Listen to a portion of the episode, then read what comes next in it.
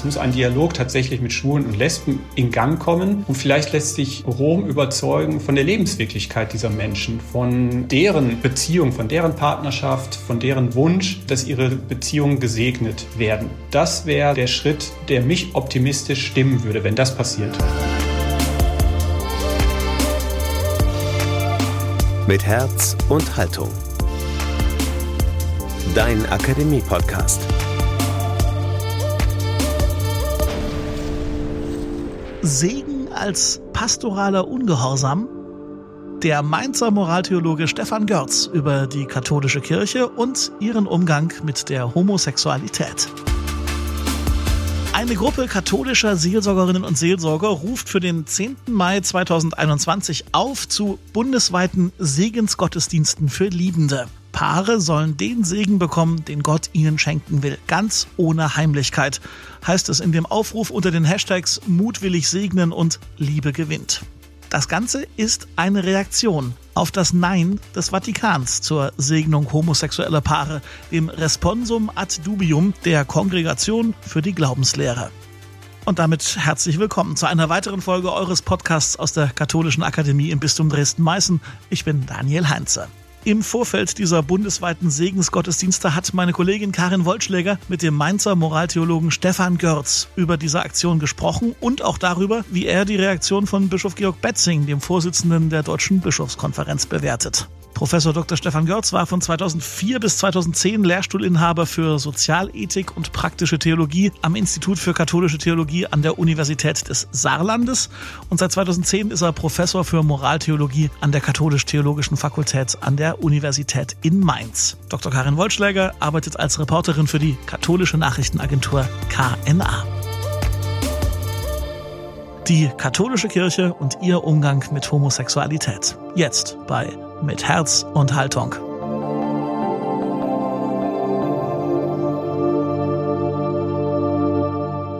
Herr Professor Görz, die katholische Kirche verbietet die Segnung von homosexuellen Paaren.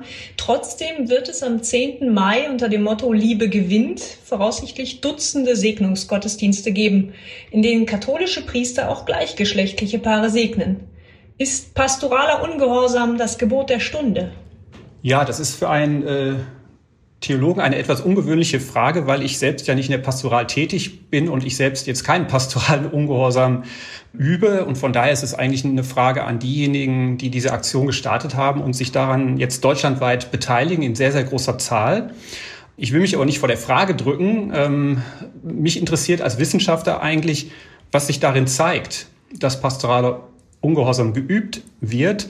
Und ich beobachte im Grunde diese Entwicklung und finde es schon sehr bemerkenswert, dass jetzt so viele Seelsorgerinnen und äh, Seelsorger tatsächlich ihrem Gewissen folgen, ihrer Überzeugung folgen, wie sie es sagen, und sich ähm, im Grunde außerhalb des bisherigen Gehorsamsverständnisses ihrer Kirche bewegen. Also es ist in der katholischen Kirche eigentlich nicht vorgesehen, dass ein Priester, ein Kleriker dem eigenen Bischof ungehorsam ist. Und der Bischof ist wiederum dem Papst zu Gehorsam verpflichtet. Also das System beruht im Grunde auf, auf einer Hierarchie von Gehorsamsverhältnissen. Und die wird jetzt von unten in Frage gestellt. Und das ist schon interessant, äh, sagen, einmal wahrzunehmen. Und dann ist es sehr spannend zu beobachten, äh, wie das System auf diese Provokation ähm, reagieren wird. Was erhoffen oder erwarten Sie realistisch von dieser Aktion? Also ich erwarte, dass es zunächst einmal ähm, doch zu einer Intensivierung der Debatte führen wird, dass es möglicherweise auch die, die Konflikte, die Gräben vertieft. Ähm, ich glaube, das ist auch allen Beteiligten bewusst. Aber das Besondere ist eben, dass man sich davon nicht mehr schrecken lässt, sondern tatsächlich zu der Überzeugung gelangt ist, ähm, dass man bei diesem Thema jetzt auch sozusagen deutlich Zeichen der Versöhnung setzen muss, äh, so formulieren es ja die Initiatoren, also Zeichen der Versöhnung in Richtung eben schwuler und lesbischer Paare, die um den Segen bitten. Das ist ja sozusagen die Perspektive, die die ähm, Initiative einnimmt. Also von daher denke ich, dass das auf jeden Fall die Debatte weiter befeuern wird und auch eine gewisse Zuspitzung bedeutet, die aber durchaus gewollt ist. Der Limburger Bischof Georg Betzing zeigt sich ja eigentlich offen, es zeigt eine gewisse Offenheit für die Segnung homosexueller Paare. Als Vorsitzender der Deutschen Bischofskonferenz hat er die Aktion Liebe gewinnt aber dennoch deutlich kritisiert und findet die nicht hilfreich. Er argumentiert, Segnungsgottesdienste haben ihre eigene theologische Würde und pastorale Bedeutung und sind nicht als Instrument für kirchenpolitische Manifestationen oder Protestaktionen geeignet. Was entgegnen Sie dem? Ja, ähm, auf der einen Seite war das zu erwarten, dass der Vorsitzende der Deutschen Bischofskonferenz sich vorsichtig abgrenzend äh, zu dieser Initiative äußert. Ich weiß von denjenigen, die dahinter stehen, die das auch initiiert haben, dass sie ähm, diese Erklärung wiederum als auch verletzend empfunden haben. Also die Rückfrage ist ja, ähm, wann in der Vergangenheit äh, sagen, die Deutsche Bischofskonferenz hilfreich gewesen ist, wenn es um das Thema Segnung von gleichgeschlechtlichen Beziehungen ging und sozusagen der Vorwurf der Instrumentalisierung, äh, sagen ein, ein Gottesdienst als kirchenpolitische Manifestation, da erinnert man sich sozusagen an vergangene Zeiten, wo durchaus Fronleichnamsprozessionen auch von der Hierarchie genau als solches Instrument verstanden wurden. Also es ist relativ durchschaubar, dass man hier Kritik übt. Und es ist auch erkennbar eben, dass äh, der Vorsitzende der Bischofskonferenz hier äh, erheblich unter Druck steht und wahrscheinlich erwartet wurde von ihm, dass er sich da abgrenzt. Nun bringt es die Bischöfe natürlich in eine delikate Situation, muss man auch sagen, wenn ihre Priester etwas öffentlich tun, was lehramtlich verboten ist. Sie haben vorhin schon das ähm, Gehorsamkeits-Ping-Pong hier für uns ausgebreitet. Der Aachener Bischof Helmut Dieser hat eine, wie ich finde, bemerkenswerte Lösung für das Problem formuliert. Er stellte klar, dass er Kraft seines Amtes keinen Auftrag zur Segnung schwuler und lesbischer Paare erteilen könne. Aber, fügte er hinzu, Zitat, bei Segnungsanfragen gleichgeschlechtlicher Paare sind die Seelsorgerinnen und Seelsorger ihrem Gewissen verpflichtet. Ein geschickter Weg aus der Zwickmühle, Herr Görz? Ja, das ist sozusagen typisch katholisch, kirchendiplomatisch formuliert. Aber wenn man das mal übersetzt, diese Formulierung des Aachener Bischofs, heißt es ja letztlich, dass er äh, Segenshandlung für richtig hält. Sonst würde er nicht sagen, ich akzeptiere das, wenn das Seelsorger, Seelsorgerinnen tun, weil es ihrem Gewissen entspricht. Also nicht jede Gewissensentscheidung würde man ja akzeptieren und tolerieren, sondern eine, die man im Grunde selber auch für richtig erachtet. Ähm, interessant ist die Formulierung, dass er Kraft seines Amtes dann keine Segnung erteilen kann. Das zeigt natürlich nochmal das Amtsverständnis, dass in erster Linie das Amt definiert wird über den Gehorsam gegenüber sagen, dem Papst und dem römischen Lehramt und weniger gegenüber den Gläubigen, ähm, gegenüber den, den Menschen, die hier sozusagen um einen Segen bitten. Also von daher ist es eine realistische Selbstbeschreibung bischöflichen äh, Amtsverständnisses und zugleich ein gutes Zeichen, dass er die Segenshandlung für richtig hält. Schauen wir uns vielleicht noch mal an, was denn genau der Vatikan gegen eine Segnung homosexueller Paare hat. Während sich in der katholischen Kirche in Deutschland die Rufe nach solchen Segnungen ja häufen, kam Mitte März aus Rom ja doch etwas unvermittelt plötzlich ein scheinbar unumstößliches Nein. Die katholische Kirche, so erklärte die Glaubenskongregation, habe keine Vollmacht, gleichgeschlechtliche Beziehungen zu segnen. Diese Verbindungen entsprächen nicht dem göttlichen Willen. Können Sie uns das mal erklären, Herr Görz? Ja, das ist in der Tat für uns heute schwer äh, nachvollziehbar und das lässt sich nur verstehen, wenn man ähm, ein wenig ausholt und in die Geschichte der dann christlichen Sexualmoral blickt. Und in dieser Geschichte hat sich sozusagen zweierlei herauskristallisiert. Zum einen hat man gesagt, Sexualität, die man grundsätzlich mal pessimistisch betrachtet hat, hat ihre Berechtigung, wenn dann nur in der Ehe weil die Ehe der Schutzraum ist, in dem Kinder gezeugt und erzogen werden können. Also die Fixierung auf die Zeugung von Nachkommenschaft bedingt die Ehelichkeit sozusagen von äh, Mann und Frau. Und das war das einzige oder das primäre Gut, um die Sexualität, die man kritisch beurteilt, irgendwie zu rechtfertigen. Also wenn das das Modell ist, wenn Sexualität primär den Zweck verfolgen soll, für Nachkommenschaft zu sorgen, dann hat Homosexualität da keinen Platz. Also kann überhaupt gar keinen Ort finden innerhalb dieser Moral, weil Homosexualität eben nicht per se nicht sozusagen der Reproduktion dienen kann. Und solange man sich so fixiert auf diesen Zweck Nachkommenschaft zu zeugen, wird oder werden homosexuelle Beziehungen keine Anerkennung finden. Und von daher steht hinter dem römischen Nein letztlich ein antikes, ein mittelalterliches ähm, Verständnis der Sinnbestimmung menschlicher Sexualität. Eine Sinnbestimmung, die aber nicht mehr sozusagen dem modernen Selbstverständnis, dem modernen sexualwissenschaftlichen Wissen entspricht. Und von daher tun wir uns eben enorm schwer, das überhaupt nachzuvollziehen. Wenn man zum Thema Keuschheit und Homosexualität in den Katechismus schaut, gibt es da ja zwei Begründungsmodelle. Das naturalistische Modell, das besagt, Homosexualität sei nicht auf den natürlichen Zweck der Sexualität, nämlich Fortpflanzung, hingeordnet. Und das personalistische Modell, was besagt, homosexuelle Handlungen würden keiner wahren, affektiven und geschlechtlichen Ergänzungsbedürftigkeit entspringen. Könnten Sie unseren HörerInnen mal den Unterschied dieser beiden Modelle näher erläutern? Ja, das kann ich gerne versuchen. Meine These wäre vorweg, dass wir es eigentlich nur mit einem Modell zu tun haben, nämlich letztlich immer noch mit dem von Ihnen als naturalistisch bezeichneten Modell.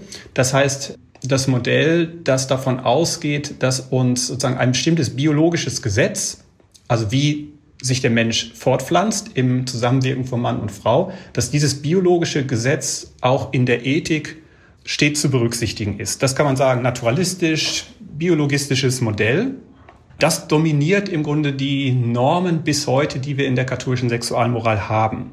Das personalistische Modell, von dem Sie gesprochen haben, da würde ich sagen, das ist lediglich eine personale, eine neue personale Sprache, die über dieses naturalistische Modell gelegt wird ohne es aber im Kern irgendwie in Frage zu stellen.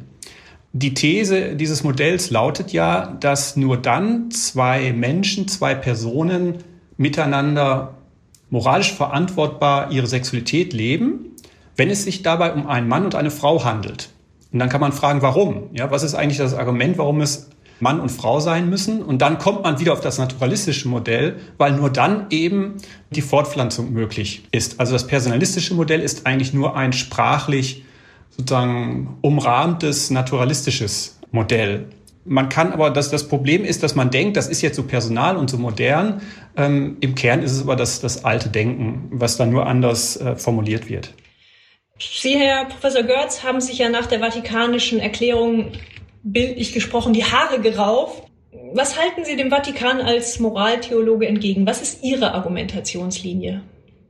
Ja, mein Hauptkritikpunkt ist in der Tat äh, das, was ich vorhin äh, dargelegt habe, dass man den römischen Dokumenten noch immer anmerkt, dass sie in einer vormodernen Vorstellungswelt gefangen sind. Also dass dahinter immer noch ein enormer Sexualpessimismus steht, der sich überhaupt Sexualität nur dann als moralisch vorstellen kann, wenn er im Kontext von ähm, Fortpflanzung geschieht. Man hat immer noch nicht im Grunde verstanden, dass Sexualität, Partnerschaft heute unter dem Vorzeichen von Liebe verantwortlich gelebt wird oder dass man eine Ehe eingeht, dass man eine Partnerschaft eingeht, weil man sich liebt und nicht deswegen, weil man einen legitimen Raum für Nachkommenschaft sozusagen ähm, begründen möchte. Und dieser Wandel hat vor ungefähr 200 Jahren stattgefunden. Also der Vorrang der Liebe gegenüber dem Vorrang des Natürlichen ist ein Prozess, der schon sagen, lange im Gang ist. Und dann ist es ähm, sagen, schon bemerkenswert, dass auch im 21. Jahrhundert in römischen Dokumenten man sich immer noch am alten Modell sagen, ähm, festklammert. Also meine These ist, den Vorrang der Liebe sagen, konsequent auch in die Sexualmoral integrieren und den Wert, das Rechtsgut der sexuellen Selbstbestimmung respektieren. Ja, wenn man diese beiden Punkte anerkennt, dann ist man eigentlich bei dem Thema Homosexualität äh, sagen, schnell bei einer Antwort und würde sagen, solange sich da zwei Menschen respektvoll, liebevoll ähm, begegnen, ist auch die Sexualität völlig unproblematisch. Niemand wird einem Schaden zugefügt die Sexualität ist Ausdruck von, von Liebe und Verantwortung. Und mehr gibt es da eigentlich dann auch nicht mehr zu sagen. Ist es das, was man dann dieses verantwortungsethische Begründungsmodell nennt? Ja, das ist noch ein, vielleicht ein bisschen anders äh, angelegt. Das hat ja der, der Kollege Stefan Ernst in Würzburg mal so formuliert. Dahinter steht die Idee, dass man auch in der Sexualität darauf achtet, was sind, die, sind denn die Folgen meines Tuns. Und ähm, Sie haben recht, man könnte sagen, was sind denn die negativen Folgen gelebter Homosexualität? Und da gibt es aus moderner Sicht keine negativen Folgen. Ja, und von daher ist die moralisch unproblematisch. Also ich würde stärker auf den Aspekt von, von sexueller Selbstbestimmung, von Autonomie abheben. Aber am Ende jetzt, äh, was sozusagen die, die Gebote und Normen betrifft, besteht da kein Unterschied. Wenn man jetzt die Sachen, die Sie aufgezählt haben, nimmt, wie lässt sich das Lehramt davon überzeugen? Also in welchem Punkt denken Sie, lässt Rom vielleicht am ehesten mit sich reden? Sehr schwierige Frage, weil die Argumente, die ich gerade vorgetragen habe, seit einem halben Jahrhundert auf dem Tisch liegen. Ja, das sind Generationen von Moraltheologen, Moraltheologinnen der Vergangenheit, die in den 60er, 70er Jahren genau ähm, sagen, diese Position begonnen haben zu entwickeln und die dafür auch nicht selten sanktioniert wurden. Also die Argumente sind alle bekannt, die liegen auf dem Tisch, die sind von Rom äh, bisher aber nicht gewürdigt worden, sondern man hat das immer nur als nicht legitime Abweichung von der traditionellen Lehre wahrgenommen und betrachtet. Ob sich Rom überzeugen lässt, in einem ersten Schritt überhaupt in einen Dialog zu treten, weiß ich im Moment nicht. Ähm, das ist ja das Spannende gerade der aktuellen Situation, wie Rom jetzt auf diesen Ungehorsam reagieren wird, den ja nicht nur die Seelsorgerinnen und Seelsorger praktizieren, sondern auch erste Bischöfe zeigen sich ja nicht mehr überzeugt von der römischen Vorgabe. Also wenn Rom jetzt verzichtet auf Sanktionierung und vielleicht ein Gespräch beginnt, und dieses Gespräch muss in erster Linie mal mit den in Anführungszeichen Betroffenen geführt werden. Also es muss ein Dialog tatsächlich mit Schwulen und Lesben in Gang kommen. Und vielleicht lässt sich Rom überzeugen von der Lebenswirklichkeit dieser Menschen, von deren Beziehung, von deren Partnerschaft, von deren Sehnsüchte, von deren Wunsch, dass ihre Beziehungen gesegnet werden. Das wäre sozusagen der Schritt, der mich optimistisch stimmen würde, wenn das passiert. Wie ist es mit jenen Leuten, die skeptisch sind gegenüber solchen Segnungen und mit dem Argument kommen, da könnte es zu einer Verwechslung mit dem Ehesakrament kommen. Wenn wir jetzt äh, gleichgeschlechtliche Paare segnen, schwuppsdiwupps könnte dann jemand meinen, das ist gleichgestellt mit einer Ehe. Was sagen Sie da? Ja, ich bin kein Liturgiewissenschaftler, äh, die sich damit intensiv beschäftigen mit den unterschiedlichen Formen sozusagen liturgischen Handelns. Ich nehme nur wahr, dass Liturgiewissenschaftler, Wissenschaftlerinnen äh, deutlich sagen, ähm, dass es eigentlich, eigentlich keinen Grund gibt, so etwas zu verwechseln, weil es sich um unterschiedliche ähm, liturgische Feiern handelt und Menschen ja auch sonst gewohnt sind, durchaus differenziert solche kirchlichen Handlungen wahrzunehmen. Es gibt ja auch heute schon ähm, Segnungsfeiern ähm, nach Geburten, die von Taufen sozusagen unterschieden ähm, sind und da gibt es auch wenige, die das jetzt irgendwie verwechseln. Also von daher ist, ist die Frage, ob diese Sorge wirklich so berechtigt ist. Und auf der anderen Seite ist natürlich auch klar, und das sollte man auch nicht verschweigen, dass eine liturgische Feier, eine, eine Segensfeier für gleichgeschlechtliche Paare ähm, schon auch Ausdruck der Überzeugung ist, dass solche Partnerschaften äh, etwas leben, was sie mit einer Ehe vergleichbar macht. Das ist ganz klar, ja. Also die, die strikte Trennung zwischen homosexuellen Beziehungen, die Rom als Sünde betrachtet, und Ehe, die allein heilig ist, also diese strikte römische Trennung, wird damit durchbrochen und in Frage gestellt. Das ist eben eine Handlung von Wertschätzung. Man segnet ja nur etwas, von dem man überzeugt ist, dass es gut ist für Menschen und dass das auch unter Gottes Segen steht. Also von daher ist es tatsächlich sozusagen ein Schritt hin zur Anerkennung solcher ähm, Form von Partnerschaftlichkeit. Ließe sich damit auch begründen, dass man sagt, äh, wir segnen die Liebe dieser Menschen, aber deshalb müssen wir nicht alles gutheißen, was sie tun? Aber das ist ja bei einer Ehe zwischen Mann und Frau genauso der Fall. Das ist ja nichts, was das unterscheidet. Mhm. Ja, von daher würde ich da jetzt keinen Punkt sehen, der diese beiden Formen von, von Beziehungen fundamental sagen, ähm, auseinanderdividiert. Ja. Was kann man konkret tun, um zum Ziel zu kommen? Also solche Aktionen wie jetzt am 10. Mai sind ja das eine, aber wünschen Sie sich vielleicht auch von deutschen Bischöfen mehr pastoralen Ungehorsam in dieser Sache? Also müssen klarere Taten den ja doch teils schon positiven Äußerungen folgen? Hm. Ja, natürlich freuen sich viele, die jetzt hinter dieser Initiative stehen und die sagen, wir segnen jetzt solche Paare über entsprechende Äußerungen von Bischöfen und die gibt es inzwischen ja auch. Also ich erinnere mich etwa an eine Äußerung des Essener Bischofs Franz Josef Overbeck, Der hat vor meine zwei Jahren in der Herder-Korrespondenz ähm, eine kleine Stellungnahme veröffentlicht, wo er gesagt hat, die katholische Kirche muss ihre Vorurteile gegenüber Schwulen und Lesben überwinden und sozusagen der sich auch für eine Weiterentwicklung ausgesprochen hat. Das sind sehr ermutigende Zeichen, dass auch im Episkopat ein Nachdenken sich sozusagen bemerkbar macht, dass auch Bischöfe denken, sie müssten sich da öffentlich nun zu äußern, ähm, dass die bisherige Lehre ähm, sagen, an Überzeugungskraft verloren hat. Also ich erkenne da durchaus Bewegung auch unter den deutschen Bischöfen. Es gibt aber auch eine Fraktion, die sich gegen jede Weiterentwicklung sperrt und eigentlich die Wahrheit ähm, sagen, der bisherigen katholischen Lehre unbeirrt ähm, sagen, weiter verteidigen will. Also die Deutsche Bischofskonferenz ist bei dem Thema alles andere als einig. Und das macht es natürlich äh, schwierig jetzt für die Bischofskonferenz, für den Vorsitzenden auch mit diesem Thema sagen, umzugehen. Aber es, es tut sich was. Ja, und die nächsten Wochen und Monate sind schon sehr spannend, auch im Hinblick dann auf den synodalen Prozess ob es tatsächlich zu einer klaren Positionierung der deutschen Kirche bei diesem Thema kommen wird. Aber Hand aufs Herz, glauben Sie, dass ein deutscher Bischof in absehbarer Zeit öffentlich ein gleichgeschlechtliches Paar segnet? Ähm, ich glaube nicht, bevor der synodale Prozess beendet ist. Also ich glaube, diese Frist hat man sich gemeinsam gesetzt. Immerhin findet im Essener Dom eine Segnungsfeier statt am 10. Äh, Mai. Dieser Feier steht nicht der, der Bischof von Essen vor, aber sie findet im Essener Dom statt, ja, während in anderen Bistümern das ausdrücklich untersagt wurde. Das wird die Zukunft zeigen. Ähm, ich weiß nicht, wie weit sozusagen da der pastorale Mut, der Freimut der Bischöfe auch gehen wird in, in Zukunft, das zu tun. Warten wir es mal ab. Jetzt haben Sie äh, gesagt, die Argumente für solche Segnungen äh, liegen im Grunde auch schon lange auf der Hand, teils Jahr, seit Jahrhunderten. Sie sind froh, dass sich immer mehr Bischöfe jetzt doch dazu ähm, bemüßigt fühlen, sich auch dazu, dazu Stellung zu nehmen und sich da vielleicht etwas offener zu zeigen.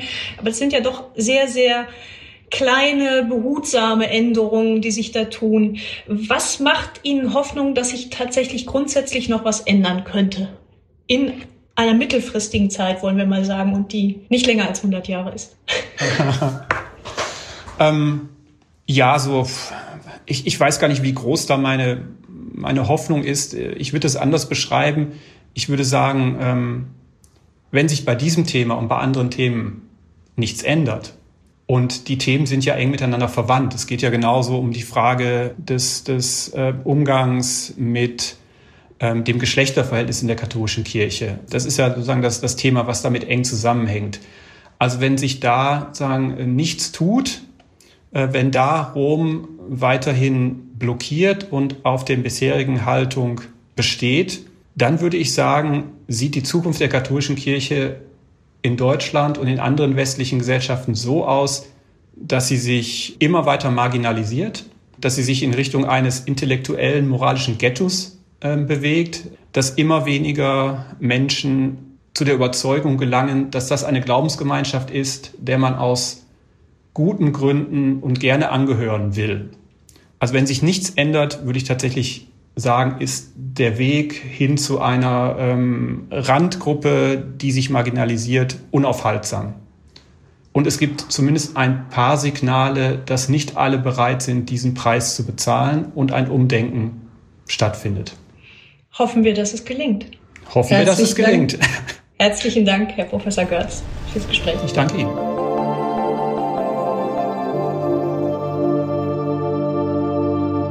Das war also das Gespräch zwischen Karin Wollschläger und Stefan Görz. Das haben die beiden übrigens am 3. Mai per Videokonferenz geführt.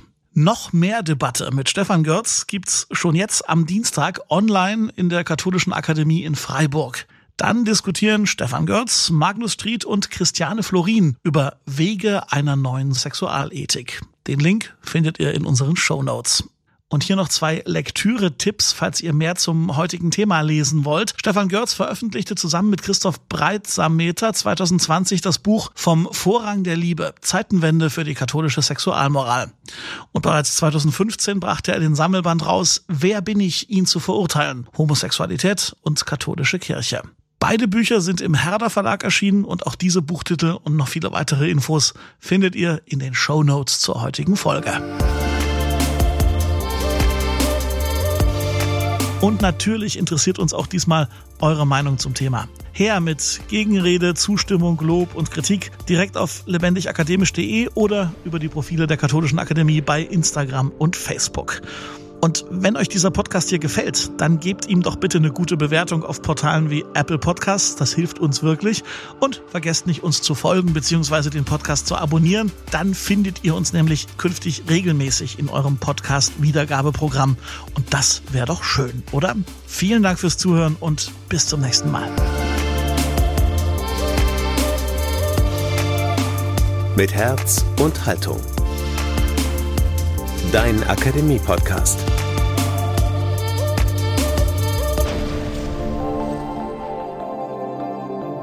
Ein Angebot der Katholischen Akademie im Bistum Dresden-Meißen.